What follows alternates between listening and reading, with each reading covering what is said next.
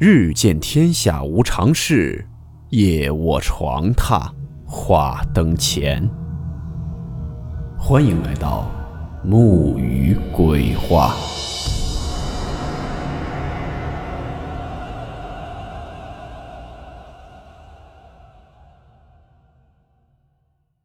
今天这个故事是一位网友分享的一起一直未解的真实诡异事件。事件名称：金马槽阴兵事件。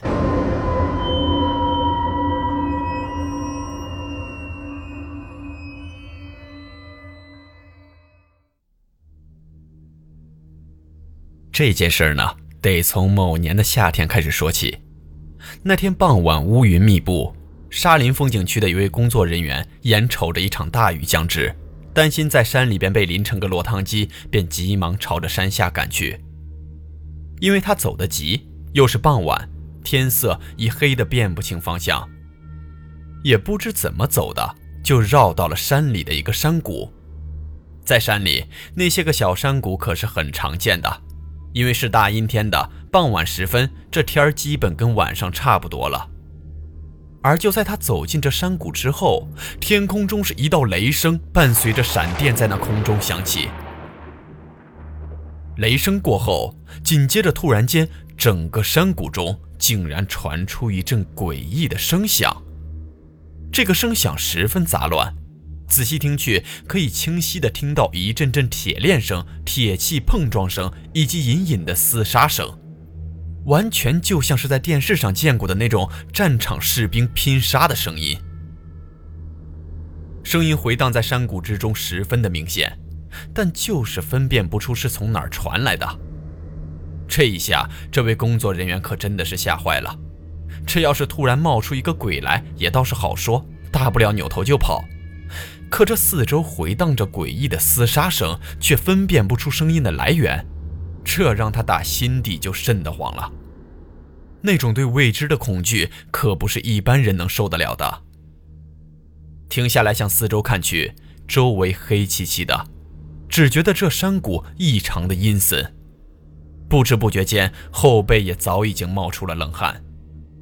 到了这儿，他可是进退两难了。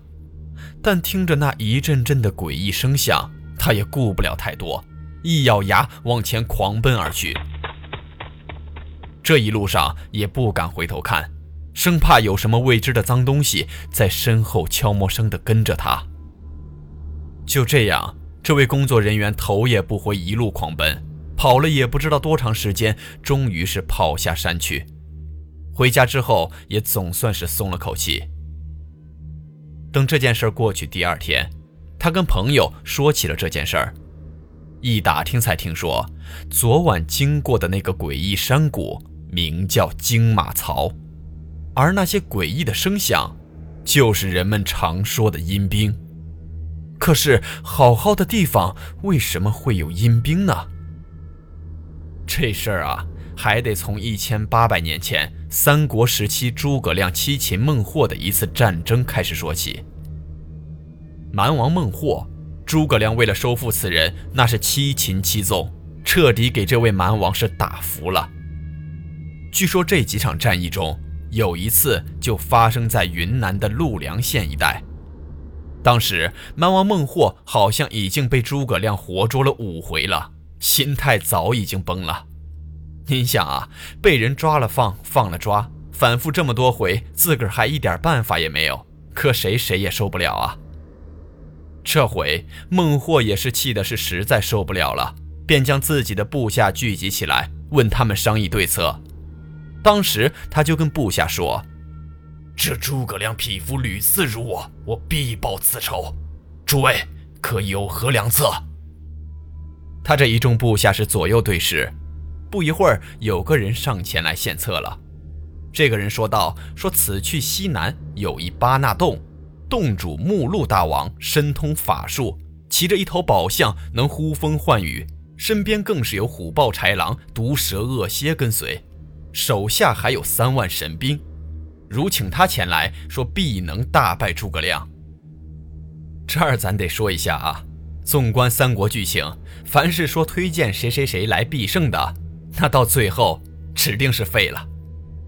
孟获一听还有这等奇人，就赶紧派人前去请。如果能在战场上驱使那些个豺狼虎豹、毒蛇恶蝎作战，那还能打不赢个诸葛亮？到时候甭说让诸葛亮把自个儿抓了放，放了抓了，那时候他蛮王孟获怎么也得好好羞辱羞辱诸葛亮。要说这个目录大王，可真是一点高人风范都没有。这边派人一请，他那边立马就来了。来了之后，蛮王孟获率部下迎接。好家伙，这目录大王与传说中一般无二。只见他骑着白象，身穿金珠璎珞，腰悬两口大刀，带领着一些虎豹豺狼赶了过来。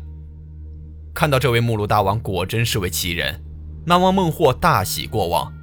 一番招待之后，两人开始合计着怎么对付诸葛亮了，觉得这回肯定是十拿九稳了。接下来，这目录大王命人在诸葛亮的进军必经之路挖了两条长约四十米。宽不足一米的沟，且布好了阵势，就等着诸葛亮派人前来。据说当时领兵的乃是赵云和魏延，两人率军与蛮王孟获大战，被引到了这一带。目录大王可就在这附近，他看准机会，号角一吹，一群豺狼虎豹、蝎子毒蛇出现在了山林里，朝着蜀军冲了过去。打仗打人不怕。可面对这么多的猛兽毒虫，蜀军是招架不住了，只好撤退。就这么着，被一步一步逼到了目录大王事先准备好的山沟里。据说这山沟不知道布置了什么阵法，蜀军一进山谷，顿时间一匹匹战马受惊了，不仅骑着马的士兵摔了下来，受惊的战马还四处冲撞，蜀军是乱作了一团。而这个时候。蛮王孟获则是看准机会杀了出来，这一战蜀军伤亡惨重。再后来，赵子龙和魏延大败而归后，诸葛亮亲自上阵，准备了一些彩画雕刻的巨兽，看着是凶神恶煞的，里边还装着一些放烟放火的材料。到了战场上，目录大王又驱使那些个猛兽毒虫来攻。结果先是被这些个凶神恶煞的雕像给吓了半死，加上又是火又是烟的，那些猛兽毒虫顿时仓皇逃窜，不听目录大王的指挥。最终，目录大王战死，蛮王孟获再次大败，又被诸葛亮是活捉了一次。这么说来，前面那位沙林景区的工作人员经过的山谷。就是当年目录大王大败赵云、魏延军队时挖的那条山沟，被称为金马槽。而当地人传说的金马槽里的阴兵，便是当时在这儿战死的双方士兵。另外，这地方可不光是人经过时偶尔能听到阴兵厮杀声，至今为止，不管是马还是什么动物的，都不敢进入这金马槽山谷。一到了这地方，就好像里面有什么可怕的东西，硬拽都拽不进去。这也是为什么这地方被叫做金马槽了。据说这也是因为当年目录大王布下的阵法还没散去。要说这事儿也确实太过玄奇，但也并非子虚乌有。在《三国演义》里确实有这么一段，老版的电视剧里也有。这事儿在当地也算是轰动一时，前些年相关的专家也曾专门前去研究过。不过，专家们自然是不信这些所谓的阴兵阵法。经过研究，也是提出了一种假设，说是这一带四周的山里边发现了有磁铁矿，这就相当于形成了一个天然的录音机。一千八百年前，诸葛亮率蜀军大战蛮王孟获和目录大王时。必然是个雷雨交加的天气，磁铁矿加上雷电，这就相当于一个录音机通了电了，便碰巧将那当时战场上的声音给录了下来。于是，一到雷雨天，就很可能将当时录下来的声音给放出来。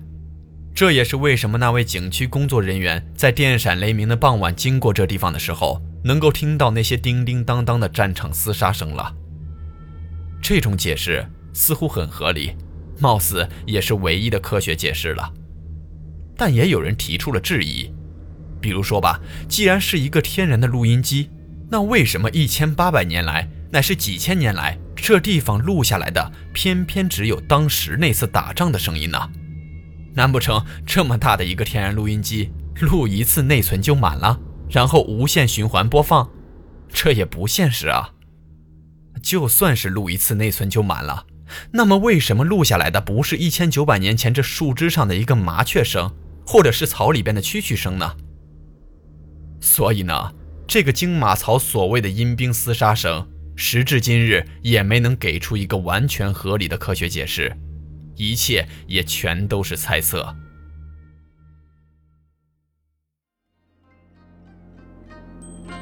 好了，我们今天的故事到此结束，祝您好梦，我们明晚见。